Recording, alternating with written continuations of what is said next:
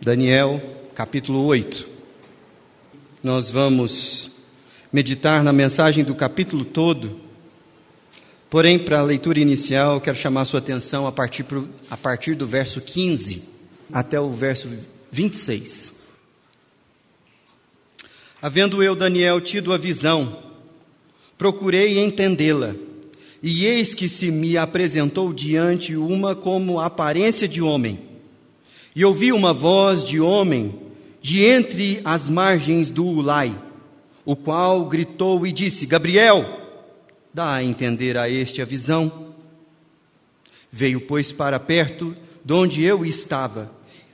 Ao chegar, ele fiquei amedrontado e prostrei-me com o rosto em terra. Mas ele me disse: Estende, fi, entende, filho do homem pois esta visão se refere ao tempo do fim. Falava ele comigo quando caí sem sentido, rosto em terra. Ele, porém, me tocou e me pôs em pé no lugar onde eu estava, eu me achava.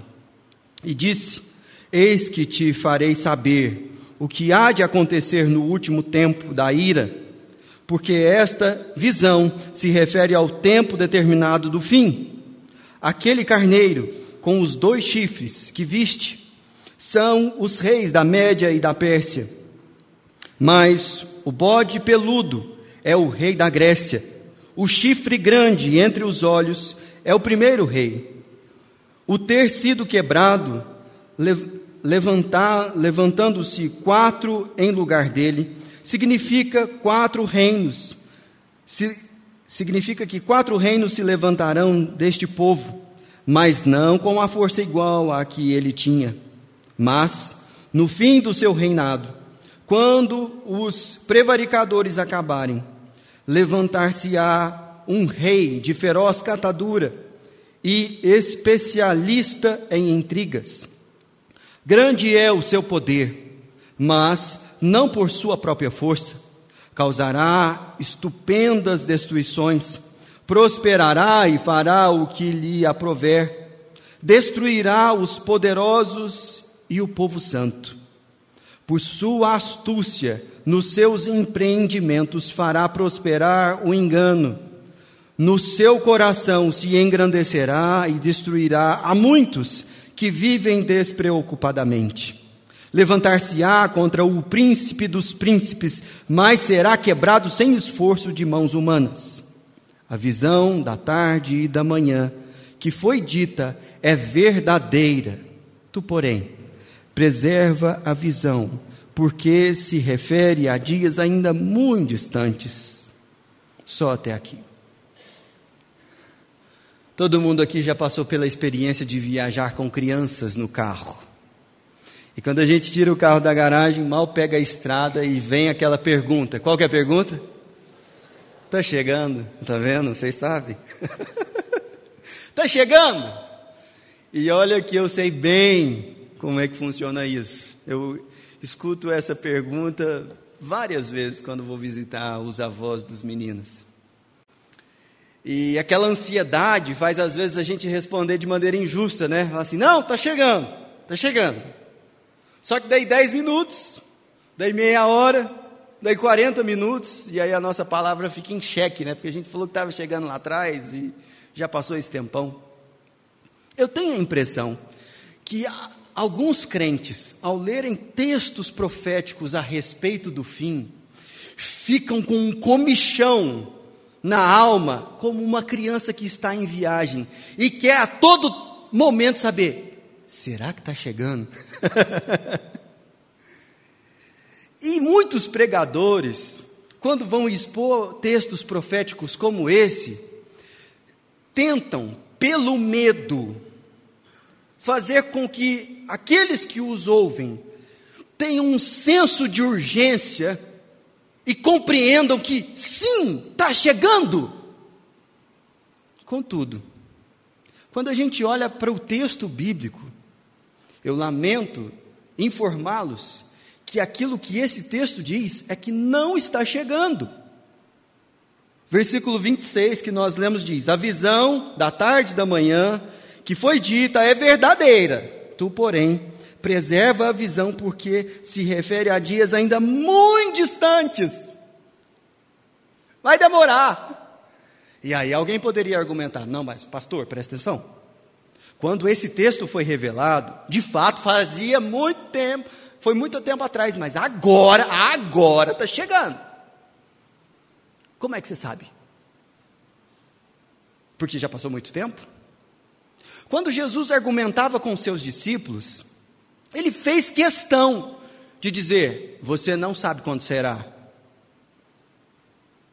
E Jesus disse: Esteja preparado, não porque ele disse está chegando, porque na verdade o ensino dele sempre foi: o reino de Deus já está no meio de vocês.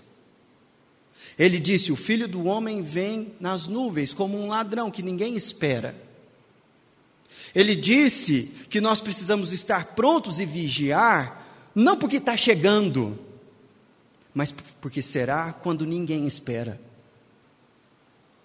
E hoje eu gostaria de compartilhar com vocês a profecia que Daniel recebeu aqui, na perspectiva de que ela contém o ensinamento que nós precisamos estar atentos e obedecer enquanto não chega.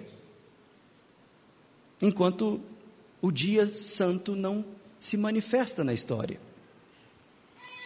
Como persistir na fé, em obediência a Deus, quando se vive em constante pressão e intensa perseguição e parece que não há um fim imediato à vista? Essa é a questão que muitos de nós enfrentamos no dia a dia. E esta é a questão de Daniel capítulo 8. E se eu for bem sucedido, você vai entender isso até o final dessa nossa conversa. Mas afinal de contas, qual é essa visão? Nós lemos a metade para frente do texto, porque é quando Daniel ele é apresentado para o significado da visão. E antes que a gente entre nos pormenores daquilo que ele recebeu como revelação, preciso lembrar você de que o texto que nós lemos é um texto apocalíptico, apesar de não estar no livro de Apocalipse, ele é uma profecia com esse estilo literário, que usa imagens aparentemente comuns ou fantásticas para ilustrar eventos futuros que precisam ser do conhecimento do povo de Deus, para que estes estejam preparados para a barra que eles vão enfrentar. E essa é uma linguagem muito comum no texto de Apocalipse, porque alertava a igreja para enorme e feroz perseguição que se aproximava do povo de Deus, não somente pelo Império Romano, que avizinhava ali o momento da revelação, que estava justamente na ocasião da revelação de Apocalipse, mas também nos tempos futuros, a nossa igreja hoje. E aqui nós temos Daniel no exílio da Babilônia, diante de um momento muito fragilizado do povo de Deus, onde eles estavam exilados fora do seu território, e a perspectiva era terrível, era muito ruim. E Deus dá a Daniel uma série de revelações sobre aquilo que viria de ser, para que ele e o povo do Senhor estivessem preparados para tamanho sofrimento. E nós vemos que no capítulo 8, no versículo 1, diz: No ano terceiro do reinado do rei Belsazar, eu, Daniel, tive uma visão. Então, a, a visão foi dada a Daniel no terceiro ano de Belsazar. Belsazar era o rei, o último rei do império babilônico, o filho de Nabucodonosor. E ele reinou durante um tempo, e nós vemos que o capítulo de número 7 foi uma visão que Daniel teve no primeiro ano de Belsazar. E agora o capítulo 8 é uma visão seguinte, no que ele teve no terceiro ano. Mas fique atento, porque o capítulo 6 não é Belsazar que reina. Belsazar está no trono no capítulo 5. Isso significa que essa não é uma narrativa cronológica, mas foi as visões que Daniel teve nesse período que sustentaram ele diante de um rei tão perverso, diante de um rei que, apesar daquilo que Deus já havia revelado à Babilônia, por intermédio de Daniel, resolveu se rebelar contra ele, levar os utensílios do templo para o seu banquete, para suas orgias, o templo de Jerusalém, e profanar aquilo que Deus havia santificado para o seu culto. Guarda isso na sua mente, que isso ainda vai voltar nessa história. Mas, aqui Daniel recebe uma visão no capítulo 8 de dois animais. Primeiro, um carneiro, e o segundo animal é um bode. Parece que Deus gostava de fazer Daniel ter essas visões animalescas. O capítulo 7, que nós vimos há um tempo atrás, narra Daniel tendo a visão de quatro animais fantásticos que representavam, respectivamente, é, o Império da Babilônia, o Império Persa, o Império Grego e o Império Romano. Esses animais eram semelhantes a um leão, a um urso, a um leopardo, semelhantes, mas tinham características distintas, fantásticas. E um animal, o quarto animal, que ele não fazia ideia de algo que fosse paralelo àquilo, porque era absurdamente poderoso, mas horrível ao mesmo tempo. Aqui os animais não são tão ferozes. É um bode é um carneiro e um bode. E o texto que nós lemos, ele é muito claro em falar que eles também são representações de impérios que viriam. Se não, veja você o verso de número 20 que diz, o texto que nós lemos: Aquele carneiro com dois chifres que viste são os reis da Média e da Pérsia, cada chifre representando um império que se uniram e passaram a ser hegemônicos, o Império da Média e o Império da Pérsia. Mas o bode peludo é o rei da Grécia, e o chifre grande entre os olhos é o primeiro rei. Então aqui ele está o anjo está apresentando com muita clareza o que significa cada um desses personagens da visão. E é verdade que esse é o significado imediato da profecia, mas ela também, ela aponta para o fim dos tempos, para os últimos dias, para a grande perseguição. Porque não faria sentido ah, o alerta que foi dado a Daniel, que essa visão era ainda para dias muito distantes, muitos distantes. É assim que acontece na profecia bíblica. Você tem um cumprimento simbólico imediato que aponta para um cumprimento definitivo e futuro. E, e, isso torna a interpretação um pouco difícil mesmo, porque a gente olha assim, mas não é só isso. A visão tem vários outros detalhes que parece que não foram revelados aqui. Mas preste bem atenção. Apesar de parecer um texto difícil, ele é um texto que carrega um tesouro muito simples de ser compreendido e muito útil para os nossos dias. Porque eu gostaria de é, destacar aqui nesse texto três coisas. A primeira delas é que nós precisamos nos lembrar de que enquanto aquele último dia não chega, os nossos maiores inimigos e os impérios mais poderosos da terra são apenas pequenos animais domésticos diante do Senhor soberano de toda a terra. É muito curioso que Deus tenha escolhido revelar o império medo-persa e grego como um carneiro e um bode. Porque esses não são animais ferozes como um leão, um leopardo, um urso. Eles são domesticáveis. É lógico que ninguém te, quer ter um bode na sala, mas dá para pastorear esse bichinho. E o bom pastor olha para os poderosos desse mundo e os considera como algo simples de lidar com eles. Nós vemos que, não pelos detalhes do texto, mas em retrospectiva à história, que esse bode que é representado aqui pelo Império Grego, que representa o Império Grego, tem no meio da sua fronte um chifre muito grande. E esse chifre, ele é o primeiro rei, como está escrito aí no versículo 20. Quem foi o primeiro rei unificador do Império Grego? Alexandre o Grande. E Alexandre, com 32 anos, já tinha marchado por todo o mundo conhecido da sua época.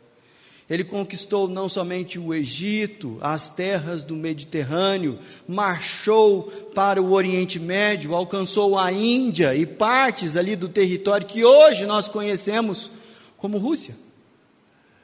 Mas Alexandre foi um exímio estrategista militar, que com muito poder fez o que fez em menos de 13 anos de reinado. Agora, ele foi quebrado sem o auxílio de mãos humanas. E outros quatro, é, e o seu império foi dividido em, por quatro generais. Um desses generais deu a, a, a formação do povo Seleucida. E a partir dos Seleucidas, um outro homem governou aquela região ali do Oriente Próximo, chamado Antíoco Epifânio. E ele perseguiu o povo de Deus e fez atrocidades contra o templo, contra o culto e contra os judeus. Mas perceba que o texto aqui está dizendo que esses grandes impérios são como animais inofensivos a alguém que sabe lidar com eles. O que, que isso tem a ver conosco hoje? Nós não tememos no imediato o império americano ruindo diante do império chinês. Essa não é a questão que muda a nossa segunda-feira. Muda, mas, assim, nós temos preocupações mais domésticas, não é? Não? Mas preste atenção no que Ian Duguid diz aqui sobre esse texto. Os monstros que estão em, nosso, em nossos pesadelos, privando-nos do sono, normalmente não são como os impérios mundiais que surgem e caem, mas ameaças de nosso problema presente ou de nossa segurança futura. Talvez a sua saúde pareça ameaçá-lo pela descoberta de um nódulo que pode ser canceroso, ou seus filhos estejam prestes a sair de casa e você teme que a sua vida fique vazia a partir de então. Talvez você tenha que cuidar diariamente de algum ente querido e não saiba como lidar com isso hoje, muito menos amanhã. Talvez você lute com depressão e desespero, a ponto de considerar o suicídio. Talvez você já tenha experimentado dor e sofrimento intensos por doenças e a coisa só tende a piorar. Desde que a visão de Daniel 8 diminua o tamanho dos seus monstros, estes monstros que procuram feri-lo e pisá-lo não passam de grandes carneiros aos olhos do Supremo Pastor. Esse texto mostra para nós que o pastor das nossas almas lida com os grandes e poderosos deste mundo, apenas dando um comando de voz a eles. É ridículo ver o texto dizer que, no auge do poder desse bode, ele acabou sendo destruído. E não fala como e nem porquê, porque não interessa, foi uma coisa assim. E na verdade é isso que nós percebemos. No auge dos impérios, eles veem a sua ruína, porque o seu tempo passou de fato. Mas quem conduz a história é o Senhor. E isso nós não podemos esquecer enquanto aquele dia chega, para que tenhamos as perspectivas corretas dos monstros que nos atemorizam eles são simplesmente animais domésticos diante do Senhor. Mas uma segunda coisa que esse texto nos ensina é que nós devemos encarar as batalhas cotidianas como parte de uma guerra espiritual muito maior. E aí eu chamo a sua atenção para o texto da profecia em si. Veja o verso de número 9 do capítulo 8. De um dos chifres saiu um chifre pequeno e se tornou muito forte para o sul, para o oriente e para a terra gloriosa. E essa terra gloriosa faz referência a Israel. Cresceu até atingir o exército dos céus, e alguns dos exer e algum dos exércitos e das estrelas lançou por terra e os pisou. E aqui está falando de uma batalha espiritual que aconteceu nesse tempo de Antíoco Epifânio, que foi o que cumpriu essa profecia. Sim, engrandeceu-se até o príncipe do exército. Dele tirou o sacrifício diário e o lugar do seu santuário foi deitado abaixo. Essa é uma referência ao fato de, na sua perseguição, Antíoco Epifânio, ele ter matado mais de 100 mil judeus e ter suspendido o culto e queimado é, exemplares das Escrituras em represália à fidelidade dos judeus. Aquilo que ele fez foi tão absurdo que ele chegou a colocar uma imagem de um deus grego dentro do templo de Jerusalém e sacrificar um porco em cima do altar, aspergindo o sangue sobre a tampa do propiciatório e queimando fezes de porco no incensário. Veja o nível da blasfêmia que esse homem resolveu fazer. E o texto diz: o exército lhe foi entregue como um sacrifício diário por causa da transgressão, e deitou por terra a verdade, e o que fez prosperou. Olha que coisa absurda. Aqui Daniel está apresentando o fato de que tudo aquilo que iria acontecer com o povo judeu não era somente uma briga de impérios no andar de baixo aqui da realidade. Essa perseguição ao povo judeu, ao povo judeu era, na verdade, a manifestação visível de uma guerra cósmica, espiritual, em que o império das trevas se levanta contra Deus e contra o seu ungido e tenta destruir aquilo que Deus fez e o seu povo. De maneira que a oposição que Daniel estava vivendo naqueles dias na, na Babilônia, não era somente porque ele era um estrangeiro em no meio de um outro povo. Há de fato uma rebelião contra Deus, contra a Sua palavra, contra a Sua vontade, e todos que quiserem viver justa e piedosamente serão perseguidos. De forma que, quando nós vemos um cristão sendo difamado, é de fato, existe a possibilidade dele estar em pecado e errado, mas é verdade também que há uma ira desproporcional contra o povo de Deus, porque essa ira se manifesta não somente em represária aos nossos erros, mas porque há uma rebelião contra Deus e contra o seu povo. E nós não devemos nos esquecer de que enquanto aquele dia não chega, nós somos alvos espirituais de Satanás e daqueles que aderiram à sua rebelião, dos demônios e daqueles que não creem no Senhor. Mas preste bastante atenção, que eu não estou querendo aqui causar uma postura alarmista ou inconsequente. Porque o texto, ele destaca de uma maneira muito sutil algo que não pode passar despercebido a você. Veja o verso 12, que diz: O exército lhe foi entregue com o sacrifício diário por causa das transgressões. Por causa das transgressões. E preste atenção no que eu vou te falar. Se os poderosos deste mundo não passam de diante do poder de Deus e do seu cuidado com o seu povo, de animais domésticos e aparentemente inofensivos, por que Deus permite que o seu povo sofra tanto? Essa é uma pergunta que nós precisamos responder. Por que o povo de Deus passa por tantos perrengues, enquanto aquele dia glorioso não chega? E uma das respostas para essa pergunta está no versículo 12: por causa da transgressão. Preste bastante atenção, essa transgressão aqui não é de Antíoco Epifânio, porque não faz sentido nenhum. Ele é um transgressor de cara.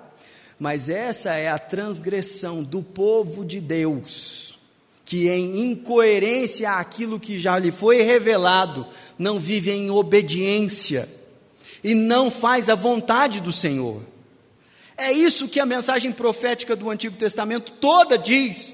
Se vocês não se arrependerem dos seus pecados, não deixarem a sua idolatria, vocês serão levados cativos e não estarão mais no seu lugar. E Daniel estava na Babilônia por causa da desobediência histórica do povo de Deus. Mas ele estava recebendo uma mensagem que dizia o seguinte: o povo do Senhor não aprendeu.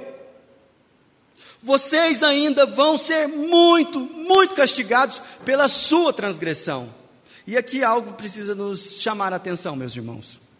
Se de fato há uma batalha espiritual acontecendo, nós precisamos entender que recebemos oposição espiritual de anjos, demônios e de pessoas ímpias. Mas é triste quando a igreja de Jesus sofre por desobediência, por falta de temor, por falta de levar a palavra do Senhor a sério. É muito triste quando nós vemos que o povo de Deus, que tem a verdade, escolhe publicar aquilo que é vergonhoso. E muitas vezes nós somos perseguidos e difamados, não por causa, não por causa da maldade dos inimigos do reino de Deus, mas porque nós abrimos a desobediência e a falta de temor no nosso meio.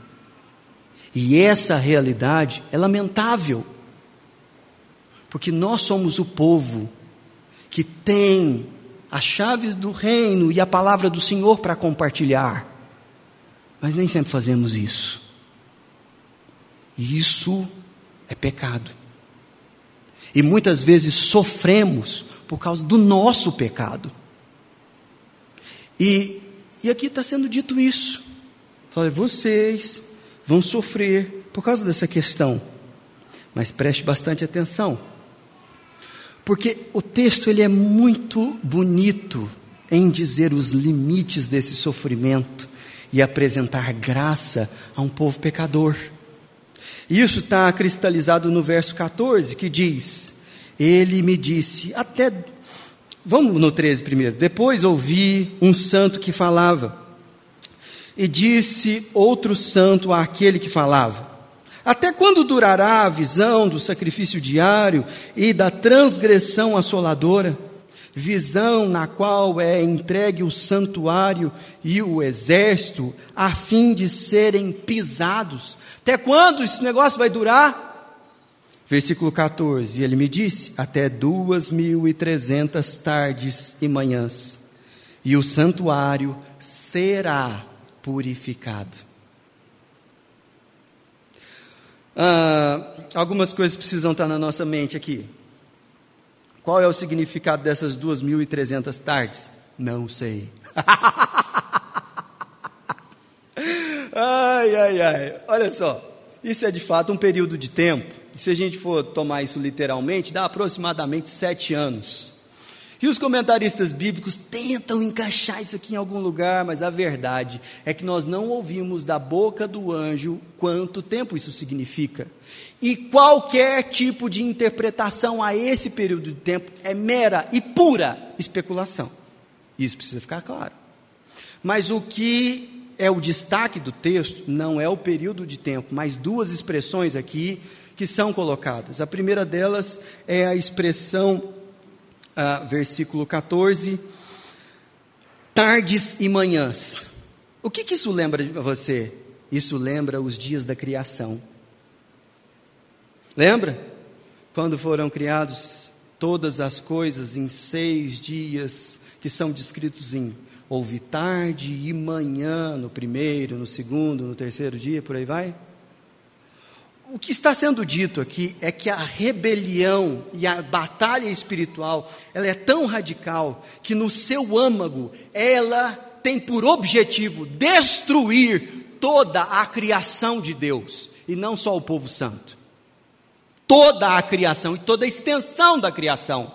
Mas o que acontece é exatamente o oposto. O versículo diz: "O santuário será purificado. O que o texto diz é que esse período de vexame, humilhação e tristeza, perseguição sobre o povo de Deus, ele não somente será limitado, mas ele será revertido. E essa é a ênfase do texto. Às vezes a gente fica tentando especular questões que não são o centro da mensagem, e o centro da mensagem é: o santuário de Deus será purificado. E disso ninguém precisa ter dúvida. E aí o texto, ele deixa bem claro que há um limite para o tempo da maldade. A purificação para toda e qualquer profanação é certa. E nada pode parar isso que há de acontecer. E você pode olhar para essa mensagem e falar assim: nossa, é verdade, né? Porque Antíoco Epifânio, ele viveu aí no ano aproximadamente um século e meio antes de Cristo. E, e ele fez aquelas atrocidades todas. E você, se você quiser aprender mais sobre essa época, você dá uma olhada nos livros de 1 e 2 Macabeus, que narram a história dessa revolta judaica contra Antíoco Epifânio e que fala que eles prevaleceram, restauraram o templo e de fato voltaram a cultuar ao Senhor. E olha que nos tempos de Jesus, os discípulos viraram para Jesus assim: Senhor, que pedras! E alguém poderia falar assim: tá aí, foi cumprida a profecia, o santuário foi restaurado. Mas não se engane, essa profecia falava de uma profanação muito maior do que aquela que Antíoco Epifânio fez. Essa profecia fala sobre uma transgressão de um povo de Deus muito maior do que aquela no Antigo Testamento. Porque Deus de fato resolveu tabernacular com o seu povo, isso é, Deus se fez carne e habitou entre nós, e nós vimos a glória dele, glória como a do unigênito do Pai, Jesus Cristo, Deus encarnado, se manifestou na história. E o que nós fizemos? Ele veio para o que era seu e os seus não o receberam. Na verdade, a reação do povo de Deus diante da revelação máxima do Senhor foi o quê? O texto que nós lemos aqui. É verdade que você vai reconstruir isso tudo aqui em três dias? E essa foi uma falsa acusação que lançaram contra ele por não compreenderem o seu ensino. E ele não abriu a sua boca instaram ele ainda mais e falaram: Vai, fala que você é o filho de Deus. E ele respondeu: Você que está dizendo. E eles entenderam aquilo como um sim, porque de fato Jesus já tinha falado isso várias outras vezes. Cuspiram nele, o esbofetearam e falavam: Profetiza, quem te bateu? O templo de Deus foi aviltado diante daqueles que diziam conhecer a Sua palavra. Ele foi humilhado, esbofeteado, entregue na mão dos ímpios, morreu morte de cruz. E para muita gente, aquilo era o ponto final na história da revelação. Mas o santuário foi restaurado. A ressurreição de Jesus é o cumprimento de Daniel capítulo 8. E é justamente porque, de fato, Jesus Cristo ressuscitou, que nós não precisamos viver com medo do dia em que ele vai voltar. Deu para entender? Essa é a mensagem do Evangelho. Que os inimigos que se levantam contra nós não são nada diante do Deus que resolveu nos amar. Que essa oposição que nós recebemos, ela é também uma oposição espiritual. E nós não temos condições de fazer força contra ela, fazer frente a ela, sem o auxílio espiritual do Senhor. E é verdade que o que mais nos atrapalha nesse ponto é a nossa desobediência. Mas Deus é um Deus que ama um povo desobediente. E que apesar da infidelidade desse povo, Ele promete e nós podemos olhar com esperança para além, mesmo estando em meio a profunda escuridão. Profunda escuridão. Essa é a mensagem do texto, irmãos. Essa é a mensagem do texto. O santuário será purificado. E não havia de dúvidas aqui. A grande questão é se você de fato se rendeu a Jesus Cristo de Nazaré, ou se você ainda está em rebelião contra Deus e contra o seu ungido. Porque uma coisa é certa: você não dá conta de fazer frente à oposição que você recebe, ela é maior do que as suas forças. Você não dá conta nem de interpretar adequadamente a revelação de Deus. Mas nós estamos diante de uma possibilidade real aqui, de você irrestritamente se entregar ao senhorio de Cristo e algo extraordinário acontecer. Veja o que está apresentado aqui no versículo de número 18. Falava ele quando caí sem sentido, rosto em terra. Ele, porém, me tocou e me pôs em pé no lugar onde eu me achava. Isso foi o que aconteceu com Daniel quando o anjo Gabriel encostou nele. Ele foi restaurado, colocado de pé na onde ele estava. Nós estamos aqui diante de uma possibilidade muito mais santa do que essa que Daniel viveu. Porque a mensagem do evangelho diz que Daniel, que o anjo Gabriel não é o mediador entre nós e o Senhor. Jesus Cristo, o Filho de Deus, é esse mediador. E hoje quem pode tocar você é o próprio Jesus e não esse anjo. Por isso eu quero desafiar você a deixar o medo, a deixar as suas pretensões e falar: Senhor, eu estou algemado, eu estou preso, eu estou com medo, mas eu preciso de libertação. Vem me tocar onde eu estou e me ponha de pé. Feche os seus olhos. Vamos orar.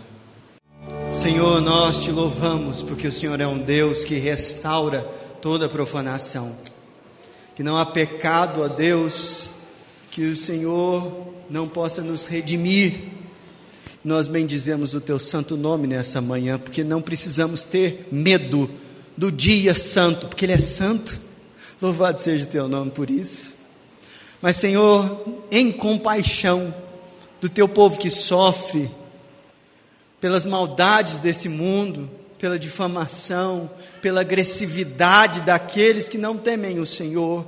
Nós te pedimos, tem misericórdia de nós e toca-nos, toca-nos, Senhor, e derrama da tua paz, da tua graça, da bondade, da vida, do conforto do teu espírito.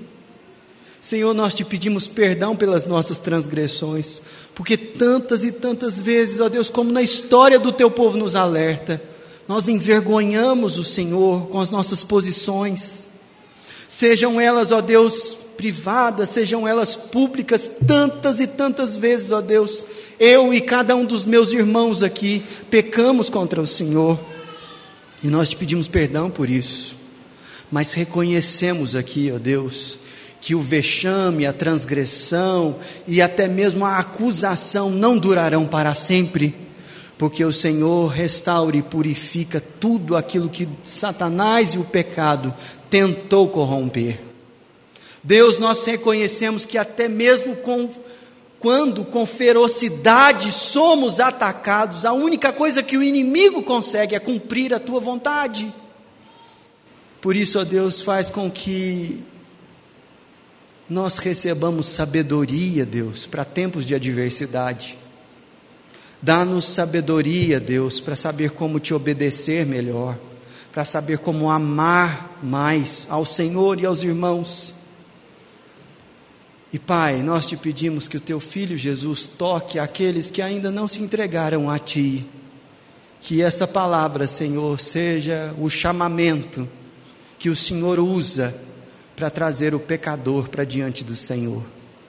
Que a graça do Senhor Jesus Cristo, o amor de Deus o Pai, a comunhão, a consolação do Espírito Santo de Deus sejam sobre nós e sobre todo o povo da aliança, hoje e eternamente. Amém.